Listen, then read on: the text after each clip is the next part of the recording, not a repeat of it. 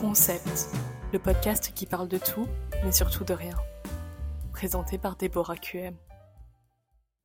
Bonjour, bon lundi à tous, bonne semaine, bonne journée, bonjour, bon après-midi, bonsoir, je sais pas. On se retrouve aujourd'hui pour un nouvel épisode de podcast.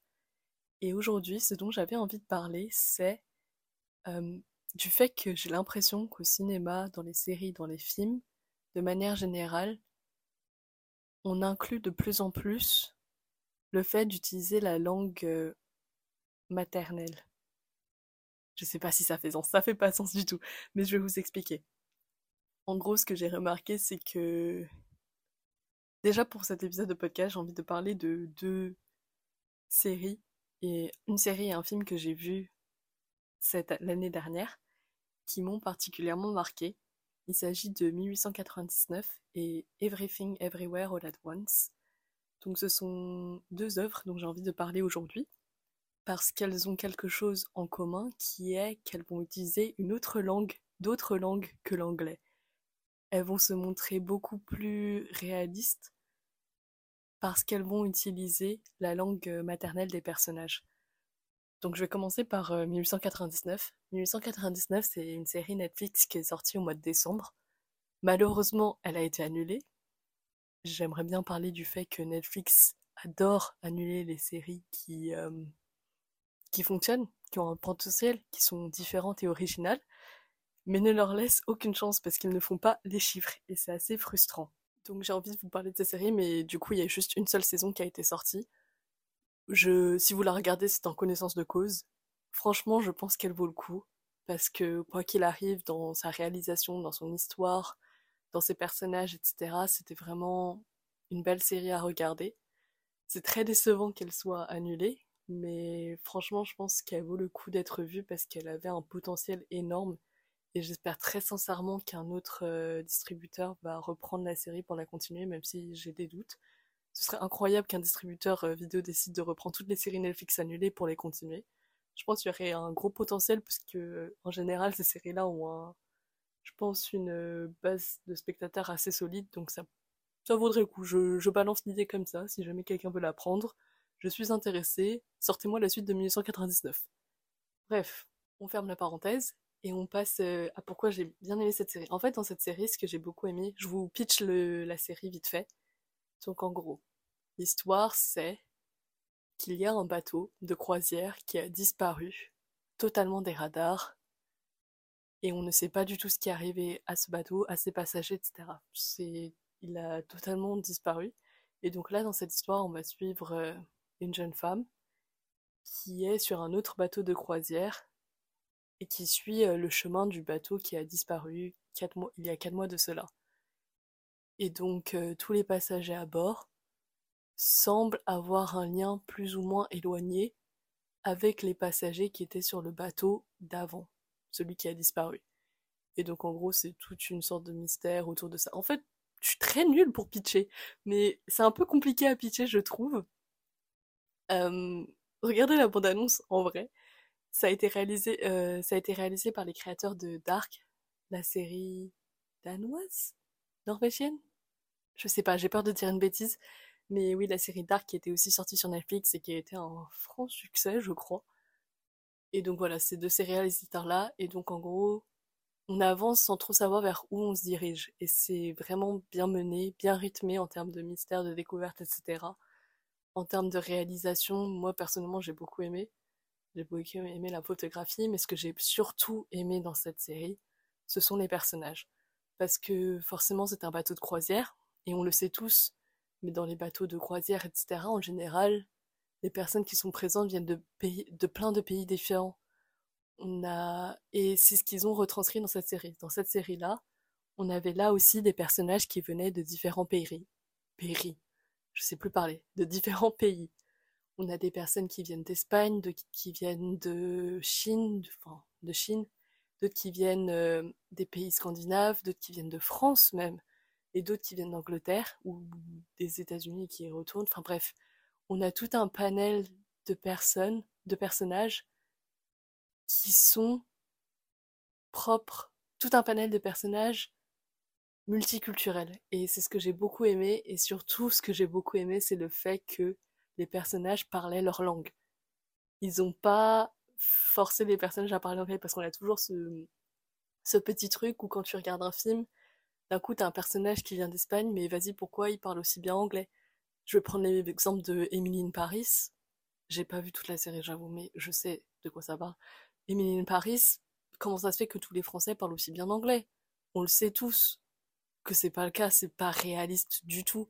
Et c'est ça que j'ai beaucoup aimé dans la série 1899, c'est que les personnages continuaient de parler leur langue maternelle. Et ce qui fait que quand ils interagissaient les uns avec les autres, pas bah forcément ils se comprenaient pas. Bon, j'avoue que ça c'est un peu bizarre. Ils se compre... ils parlent pas la même langue, mais bizarrement ils se comprenaient. Mais après, je pense c'est parce que on arrive toujours à communiquer avec une personne qui parle pas notre langue d'une manière ou d'une autre. On arrive à se à s'entendre sur certaines choses.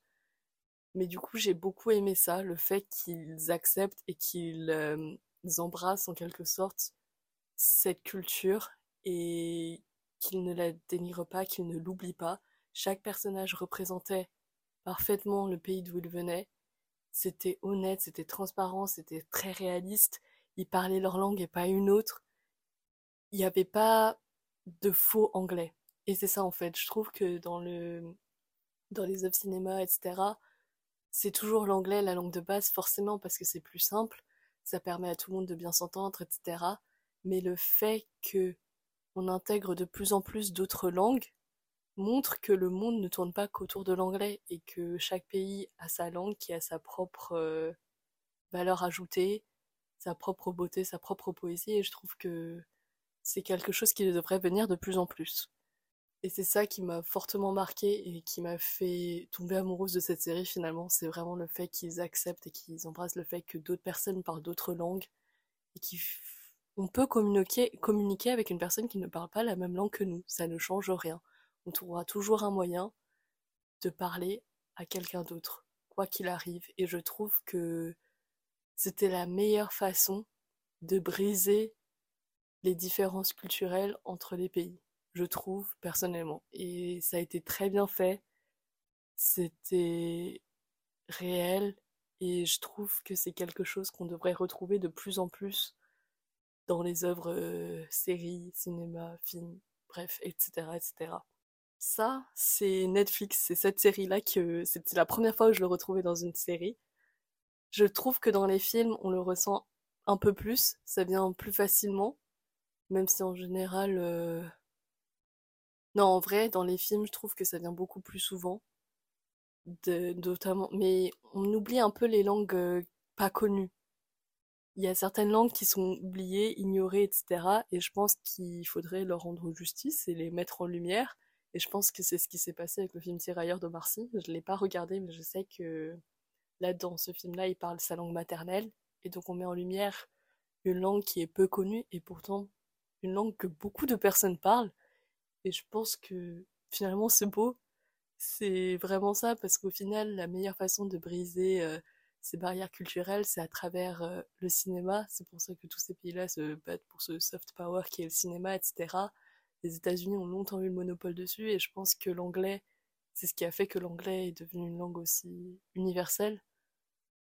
Parce qu'on la voyait tout le temps, en fait, dans les films, dans les séries et on a un peu oublié toutes ces autres langues qui sont parlées partout dans le monde et qui peut-être sont plus parlées par l'anglais et ça permettra surtout à d'autres qui sont plus jeunes de se reconnaître et de se dire ah ben finalement euh, ma langue aussi on la parle ailleurs et je peux je sais pas j'ai cette impression là qu'on pourra plus accepter le fait que des fois on vient on a des origines différentes des pratiques et des cultures différentes et ça peut aider. Personnellement, j'aurais aimé voir ça quand j'étais plus jeune, mais là n'est pas le sujet. Et donc, euh, un autre film où j'ai beaucoup aimé ça, ça a été euh, avec Everything Everywhere All At Once. J'espère personnellement que vous en avez entendu parler, parce que là, ils ont été nominés. Ils ont eu 11 nominations aux Oscars, donc j'espère que vous avez entendu parler de ce film. Si vous ne l'avez pas vu, je ne peux que vous recommander d'aller le voir. Franchement, ça a été une claque monumentale de ma part.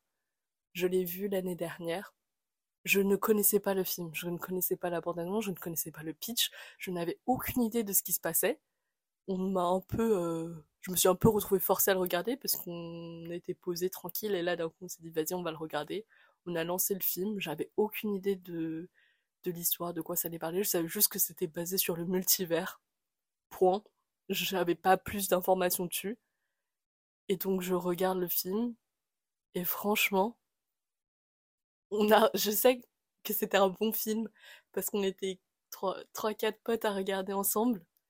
Et vers la fin du film, il n'y avait plus personne qui parlait. On était tous absorbés par l'histoire et par le film sur notre petite télé, là, dans notre colloque, et on était absorbés par le film. Donc franchement, je vous conseille d'aller le voir plus que tout. Je me suis faite moi-même ambassadrice de ce film. Je l'ai recommandé à absolument tout le monde. Toutes les personnes que je rencontre, tous mes amis, j'en ai parlé et j'ai dit allez voir ce film parce que franchement, il avait, il avait ce petit quelque chose en plus.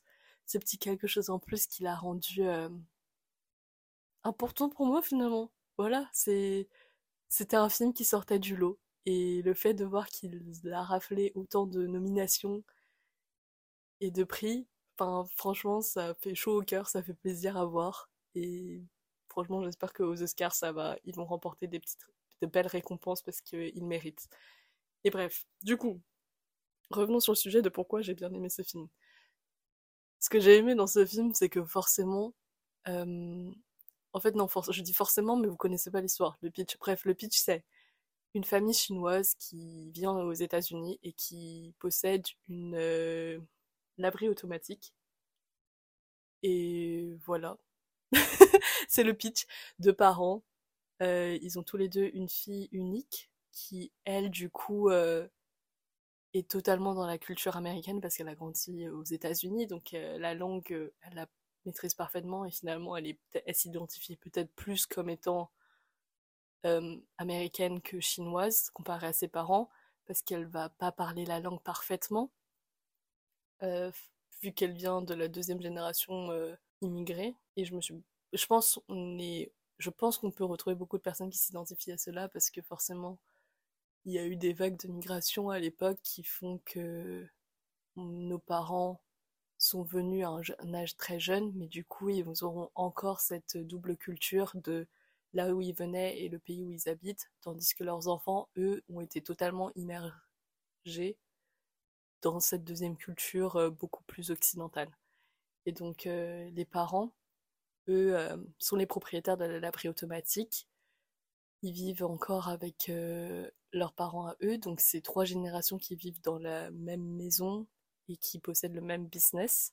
Et voilà, c'est le pitch en gros. C'est l'histoire d'une mère dont le mariage bah, un peu de l'aile, ça va pas de ouf. Il y a les taxes, le fait de maintenir le business, de s'en sortir dans un pays où ils ont dû tout construire par eux-mêmes, et le fait qu'elle doit gérer sa fille qui, du coup, a une culture beaucoup plus occidentale, qui va un petit peu clasher avec la culture euh, chinoise et asiatique, et ce qui fait qu'il y a beaucoup de désagréments entre les deux. Et donc c'est une famille un peu euh, séparés, mais finalement c'est, bah, je sais pas, c'est la vie quoi. je pourrais pas trouver de meilleur terme que de dire bah c'est comme ça et c'est comme ça que ça se passe de manière générale. Ce que j'ai aimé dans film, c'est que du coup, le film balance entre l'anglais et le chinois, mais surtout ce que j'ai beaucoup aimé, c'est que on voit que les parents ne maîtrisent pas la langue et ça se ressent parce que quand ils vont aller à des rendez-vous administratifs, ils y vont forcément avec leur fille pour qu'elle puisse traduire, pour qu'elle puisse les aider. Et c'est des choses qu'on voit pas. En fait, si on l'a pas vécu nous, les autres ne le savent pas. Moi, je, le sais parce que du coup, je suis d'origine vietnamienne et donc j'ai une famille qui a un peu cette structure-là, comme la structure dans Everything Everywhere All at Once. Même si mes parents sont venus beaucoup plus jeunes, donc euh, la langue, ils la maîtrisent parfaitement. C'est quand même quelque chose que je vois entre mes parents et euh, mes grands-parents par exemple. C'est cette barrière de la langue. La barrière de la langue, on n'en parle pas assez, mais elle est partout. Elle est absolument partout. Et si on ne le voit pas, si on n'y est pas confronté, on peut vite se sentir très seul parce qu'on est là en mode euh, bah, pourquoi moi euh, j'ai du mal à, m'imposer, à m'intégrer à cause de ma langue alors que d'autres, euh, enfin ça fait des années qu'ils la maîtrisent et ils ont aucun problème. Et je pense que c'est quelque chose qui est vraiment très bénéfique pour le cinéma, les générations futures, etc. C'est de voir cette représentation, le fait d'être représenté et euh, le fait de voir que on n'est pas tout seul. C'est évident euh, depuis le développement industriel, etc. Les modes de transport, tout le monde voyage beaucoup plus. Et le fait que tout le monde voyage beaucoup plus fait que chacun va amener sa culture et sa langue. Et il faut juste trouver un terrain d'entente. Mais pour trouver un terrain d'entente, faut savoir se montrer compréhensif. Et c'est des choses que certaines personnes ne sauront pas faire, elles vont pas accepter le fait que cette personne-là ne parle pas leur langue, etc. Alors que finalement, même si on parle pas la même langue, on peut quand même s'en sortir, communiquer et bien s'entendre. C'est pas, j'ai pas en fait, en fait, j'utilise ces deux, enfin, cette série et ce film pour parler de ça, du fait que on vit dans un monde multiculturel. On n'a plus un monopole d'une culture dans un pays. Un pays, c'est plusieurs cultures qui vivent ensemble. C'est pas juste une, c'est plusieurs rassemblés dans un même endroit. Et je trouve ça tellement beau. Enfin, franchement, ça m'a, personnellement, ça m'a vraiment touché de voir que, de voir que ça a été représenté dans une série ou dans un film qui ont été à succès. Enfin, je sais pas, 1899, ça vient quand même de Netflix, donc ça veut dire que ça touche un public assez grand. Et maintenant, le fait que Everything Everywhere All At Once ait été nominé à tant de, dans tant de catégories aux Oscars, ça va l'ouvrir à un public encore plus grand. Et je trouve que, surtout pour les générations qui sont plus jeunes, ça peut leur ouvrir les yeux sur le monde dans lequel ils vont évoluer maintenant. Un monde où on se ressemble pas, on parle pas tous la même langue, on n'a pas tous les mêmes origines, on vient tous d'endroits différents, on a tous des familles aux origines multiples et complexes, chacun a son histoire, chacun vient avec euh, son propre euh, sa propre histoire, sa propre euh, aventure, son propre parcours de vie. Et je trouve ça tellement important de mettre en lumière le fait que non, tout n'est pas centré autour de l'American Dream ou de l'anglais ou du fait que ou de la culture occidentale de manière générale. Voilà, c'est ça le c'est ça. Le monde n'est pas centré sur la culture occidentale. Et je trouve que avec le temps on s'éloigne un peu plus de cet American Dream de ce ouais les États-Unis c'est incroyable l'anglais meilleure langue au monde. Ouais on veut tous ressembler aux stars hollywoodiennes genre c'est ça la, la vie de rêve c'est ça la vie que on doit tous atteindre. Non parce qu'il y a tellement de belles choses dans d'autres cultures qui méritent d'être mises en lumière et qui méritent d'être entendues et montrées au reste du monde parce que elles ont chacune leur histoire et elles ont chacune leur propre poésie. C'est peut-être une vision un peu utopique que j'ai, je le reconnais, c'est très utopiste de ma part, mais j'ai envie de croire que avec les réseaux sociaux, notre génération qui s'ouvre un peu plus, on entend de plus en plus ces minorités qui sont restées silencieuses pendant des années et des années et qui maintenant vont enfin pouvoir reprendre le contrôle sur euh, leur culture et le fait qu'elles méritent elles aussi d'être montrées.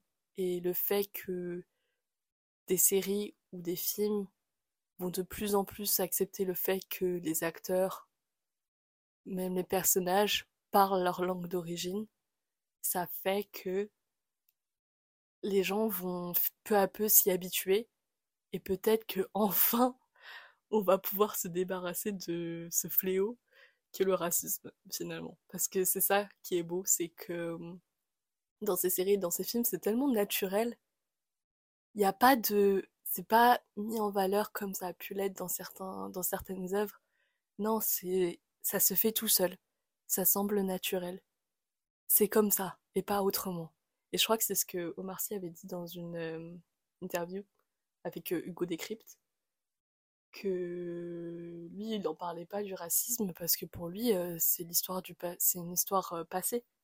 Pour lui, on a passé ce capte-là de toujours devoir le mentionner, toujours devoir en parler, etc. Pour lui, on est dans une nouvelle phase où ça devrait même pas être évoqué parce que normalement maintenant c'est ancré dans nos valeurs le fait que oui, un tel est différent de moi, et alors? Voilà.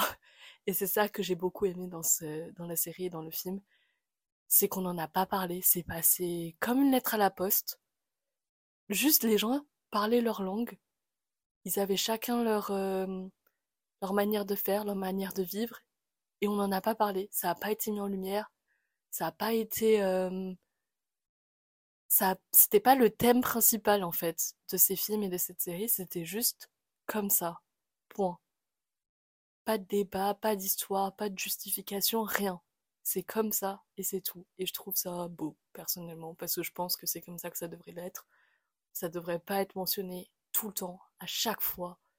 Non, franchement, je pense qu'on est à une époque où, normalement ça devrait être intégré et ça devrait pas être évoqué. Et franchement, je suis tellement heureuse que les acteurs de Everything Everywhere All At Once aient été nominés aux Oscars parce que franchement, ils méritent. Ils méritent tellement. Et ça va mettre en lumière une... Bah, ça change quoi. Ça change de voir que des acteurs d'origine asiatique peuvent être nominés aux Oscars et je pense que ça va inspirer beaucoup de générations plus jeunes parce que on a longtemps été dans cette vision du euh, de la personne blanche, etc. Enfin bref, j'ai pas envie d'entrer dans les détails là-dessus. J'ai vraiment pas envie de le faire. Mais franchement, ça fait du bien. Et je pense que. Enfin, j'espère surtout que le cinéma se dirige vers cette direction-là, qui est d'intégrer de plus en plus des cultures différentes, qui sont peut-être un peu plus niches. Enfin, niches non, mais qui sont qui n'ont pas été mis en lumière pendant si longtemps et qu'on va enfin voir représenter sur nos écrans. Parce que c'est ça la beauté du monde, de notre monde c'est qu'on est tous différents et chacun a sa propre euh, beauté et chacun a ses propres trucs à mettre en avant. Et c'est beau. Voilà. Très utopiste, mais vas-y, j'ai envie d'y croire. J'ai envie de croire que le monde va enfin être vu tel qu'il est, c'est-à-dire euh, différent, avec ses qualités ses défauts, et qu'on va enfin arrêter de mettre en lumière qu'un seul type de personne, de physique, de culture, etc. Et qu'on va un peu plus ouvrir les yeux sur le reste du monde. Comme ça, on se comprend tous un peu mieux et on pourra vivre des vies beaucoup plus paisibles. Voilà, bon, c'est tout pour moi pour cet épisode de podcast. Euh, J'ai pas vraiment de conclusion à vous offrir à part le fait que allez voir Everything Everywhere All At Once. Honnêtement, allez le voir il mérite tellement ce film. Franchement, je vous promets, regardez même pas la bande-annonce, juste lancez le film. Vous allez être bluffé, totalement bluffé.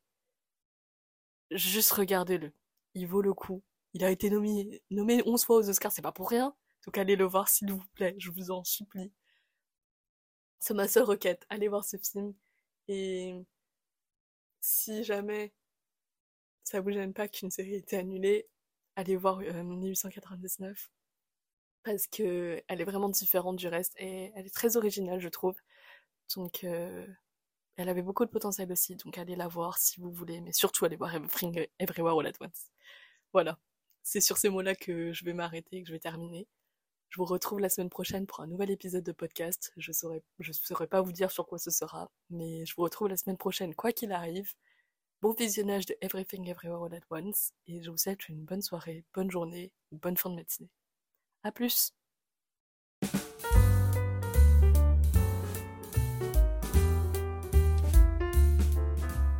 Merci d'avoir écouté cet épisode. S'il vous a plu, n'hésitez pas à partager le podcast. Vous pouvez également me retrouver sur Instagram. Et en attendant, je vous dis à la prochaine fois pour un nouveau concept.